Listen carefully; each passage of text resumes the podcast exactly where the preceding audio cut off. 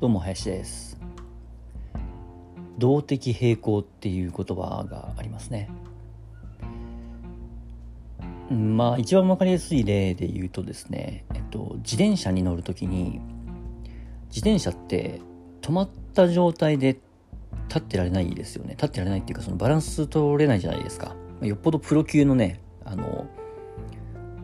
ライダーだったらね、えー、その場でバランス取れるんでしょうけども、まあ、普通は走り出してからようやくバランスが取れてきてで走ってる間はまあ倒れないですよね。なんだけど信号待ちとかでこう止まった時に必ず足をつくと。まあこういうのが一番分かりやすい動的平衡ですね。要はその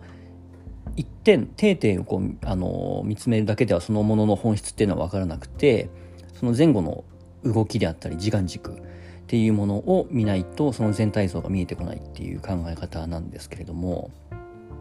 最近ですね僕あの腰を痛めましてまあぎっくり腰ですね。要ははい、あの結構癖になっちゃっててあの過去にねもう56回やってるんですけどもまたやっちゃいまして。であの僕はね腰に限らずなんですけれどもやっぱりこう山を走るっていうことを結構ハードなね、えー、趣味をやっている関係でまあ、怪我とかもやっぱするんですよ。年に1回ぐらいはそこそこの怪我をするんですね。で、あの、以前ね、あの友達の理学療法士さんから言われて、へえって思ったことがあって、あの、例えばですけれども、左の膝が痛いと、膝を痛めちゃったっていう時に、まあ、トレーニングできないですよね。歩けない、歩けないぐらいの痛みなので、当然走れないし、山登れ山も登れないし、みたいな感じで。でトレーニングできないんですけれどもでそのねお友達の理学療法士さんが言ってたのがその関係ない周りの例えば上半身とかね腹筋背筋とか、えー、できるトレーニングをやってって言われたんですね。で一見なんか全然関係なさそうに思えるじゃないですか。でもなんかねその血流だったりとかその全身の筋肉のバランスだったりとかなんかそういうのがいろいろ作用してこう周りを鍛えるとか整えることによってその怪我の治りも早くなるっていう考え方らしいんですね。ほえーと思って。まああのこう言いながらもねいまいちこう因果関係っていうのはあのバッチリは説明できてない気は満々なんですけども。でその腰の話に戻るとですねあのこれで腰を痛めてでやっぱ結構痛いんですよ。あの歩いてるだけでも痛いみたいな時もあったりとかしたんですけれども。で家でね休んでてもね全然良くならないんですね。あの寝てても痛いしあの本当ピーク時は本当に痛くて寝れないぐらい痛かったんですけども、うん、で普通に座ってても当然痛いし立ってても痛いしみたいな感じだったんですけど。でようやくちょっとね歩けるようになったなってきたなぐらいの時にあのまあ腰の痛みってねこういろんな原因だったりとかいろんな症状があるのであのどういう体勢で痛むかとかね、えー、とかって、まあ、人によってあるいはその時々によって変わると思うんですけども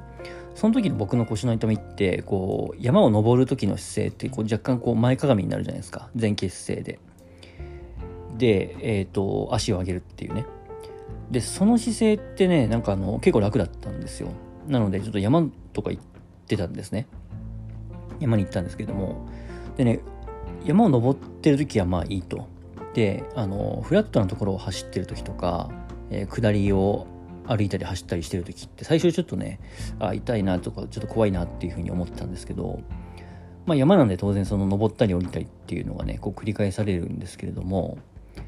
なんかねそうこうしてる間にねこうだんだんだんだんこう腰が楽になってくるんですよね。あの一般的にはね安静にしていた方がいいとかこうねしっかり休めた方がいいって言うじゃないですか。まあもちろんそういう人もいるだろうしそういうタイミングもあると思うんですけどもまあ、その時の僕のね、症状っていうのは、まあ、結果的にね、えー、それが良かったっていう、まあ、あの予想はできなかったことではあるんですけども、そういうことがあって、なんかこうね、まあ、特に僕が山が好きだからこう気分的にもね、整えられてるっていう感覚もあったんですけども、うん、なんかこう立ってても全然良くならないけど動い動いていることによってこうだんだんこう筋肉がほぐれてきたのか血行が良くなったのかまあその両方なのかあるいは全然関係ない違う要素要素なのか分かんないですけども、まあ、楽になっていったんですよね。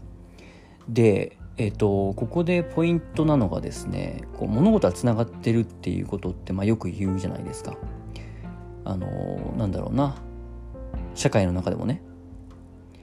まあ、バタフライエフェクトじゃないですけどもこう何がどうつながってるか分かんないから、えー、一人の人がね、えー、たまたま今日蹴った石が、えー、もしかしたら、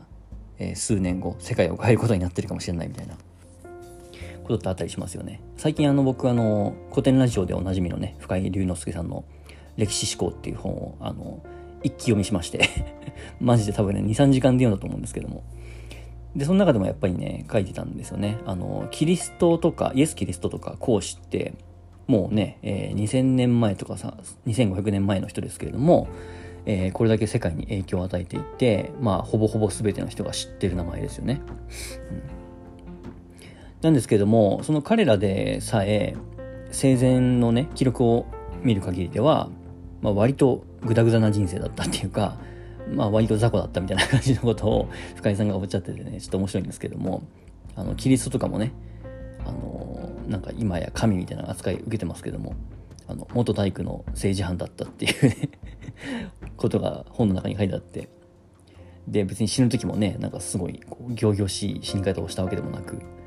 あのね、キリストってこう十字架に貼り付けられたあれが有名ですけれども、別にキリスト、あの時キリストと一緒に殺された人って、あの、キリストだけじゃなくてね、えー、なんか他にも2人か3人一緒に殺されたらしいんですけども、そんな感じで、まあ、講師もね、えー、長生きしてしまったがゆえにというかしてしまったばっかりにこう愛弟子を一番のね、えー、愛弟子を亡くし、えー、最愛の息子も先息子にも先立たれこう割と絶望のうちに死んでいったみたいな ことが書かれていて。でキリストにも孔子にも言えることが自分自身は何もこう記録とか残してないんですよね本とか文字とかで。でその後々になってそのお弟子さんたちとかね、えー、影響を受けた人たちが、まあ、本にまとめて、まあ、聖書になっていたり論語になっていたりっていうことなので、まあ、その当時とし当時からねあんなに影響力があったわけじゃないということがあるので、まあ、人間ねこうどう誰がどうどういう影響を及ぼすか分かんないみたいなのが書いてあるんですけどもで大事なのが深井さんが言うの言うのがね大事なのがとはいえですよ。とはいえやっぱり存在していたっていうことがないと当たり前ですけども影響力が及ばないわけですよね。キリストにしても孔子にしても、まあ、ガンジーにしてもそうですけども。その大事なのはその何をしたかっていうことよりもただいたっていうことが後々の時代、まあ、人々にこう影響を与えていた一番の、まあ、直接的な原因ですよね。うん。何をしたかよりもただいたこと、ただ存在していること。まあだからその本の中では、あの、この本を読んでいるあなたもね、何かに悩んでいるかもしれないし、自分は大したことない人間だと悩んでるかもしれないけども、ただいるっていうことがね、もしかしたら500年、5000年後に何かすごく大きな影響を及ぼしているかもしれないよっていうことを本の中では言っているんですけれども、えー、ちょっと話を戻しますと、その動的平衡の話ですね。うん。で、何がどう繋がっているか分かんないと。まあ、これはあの時代を超えても言えることだと思うんですけれども、腰の話から一気にこうね、あの歴史の話まで、えー、飛んできましたけれども、あの、ポイントなのはですね、何がどう繋がってるか分かんないけど、確実に繋がってるっていうことなんですよ。よくあのね、えー、コネクティング・ザ・ドッツとかっていう表現もしますけどね、スティーブ・スティーブジョブズのスピーチで有名ですけど、まあ、いろんな、なんかこう、名前とか人の名前出して申し訳ないんですけども、こう確実につながってはいるけどどうつながるかはわからないっていうことなんですよね。これってあの運命とかでも同じかなっていうことをよく思います。まあ、運命を信じる信じないは人それぞれあると思いますけれども運命があるとしてですねあるとして2パターンあると思うんですよ。自分の運命っていうのがこの先ね自分に何が降りかかるのか見えてる人、まあ、占い師みたいな人ですよね。見えてる人。でそれを変える力がある。運命があの例えばね1年後こうなってそうだから今からこういう行動をして、えー、その悪い運命を避けようとかっていうことができる人も、まあ、いるのかもしれないですよね。でその一方でもうもう一パターンあるのが運命が決まっているっていうことは分かっているんだけれどもそれがどういう運命かは分からないあるいはその運命を変えられないっていうことですよね自分の力では。でこの2つってかなり大きな差があるじゃないですか。運命同じ運命があるって言ってるんですけどもそこから一個こうレイヤーを下げてこう分岐させた時にですね運命があるっていう前提の上でその運命が分かってるか分かってないか変えられるのか変えられないのかこれ全然違いますよね。もう真逆と言ってもいいぐらい。違いますなのであのその腰の話にも共通するところがですね何かしらつながってるんだろうと体のことにしてもね。人間の細胞にしても、え、会社組織にしてもこうつながってることはつながってると。だけどもどうつながってるのかどうつながるのかが分かんないっていうことなんですよね、うん、だから、ま、だから何してもダメじゃんっていうことではなくて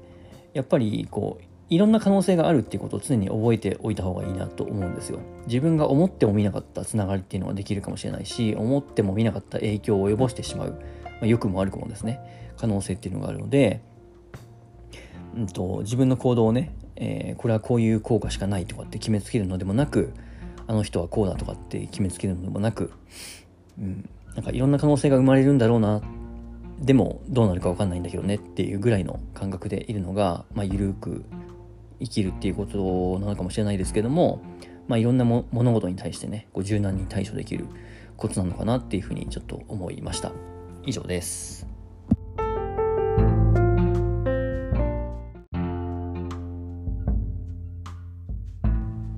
以上ですと言いつつねちょっとつな あの続けるんですけれどもそうあの同時並行っていうところをあのちゃんとね最後回収できなかったんですけれども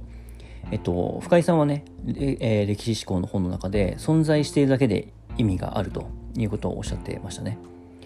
で、そこと動的平衡っていうものをつなげると、やっぱりそのどうつながるかはわからないんだけれども、まあ必ずつながると。その上で、やっぱりね、動き続けるっていうことが大事だなと僕は思っいました。あの、深井さんは存在していることが大事っていうことにを言いましたけども、僕はさらにそこから、えー、動いていること、っていうのが、まあ、もちろんね存在しているだけでもすごく意味があるっていうことはあの思うんですけれどもそこからさらに動くっていうことによって、えー、いろんなものがつながっていきやすくなったりとかいろんなことが影響しやすくなるっていうことをですね最初の動的平衡に戻るとやっぱり止まっている物事を見ているだけではその本質っていうのはつかめないのでその前後のね文脈だったり時間軸っていうものを捉えなきゃいけないんですけれどもあの自転車の例で言いましたけれどもやっぱり動かないとそのもののね、えー、本来のこうなんて言うんだろうな力が発揮できないとかね役割を満たあの果たさないとかっていうことってこう大いにあると思うんですよね。僕の腰もそうですけど。はい。まあ、つながりと動くっていうこと。これ大事なキーワードかなと思いました。はい、えー、ちょっと珍しくねつなげちゃいましたけども以上です。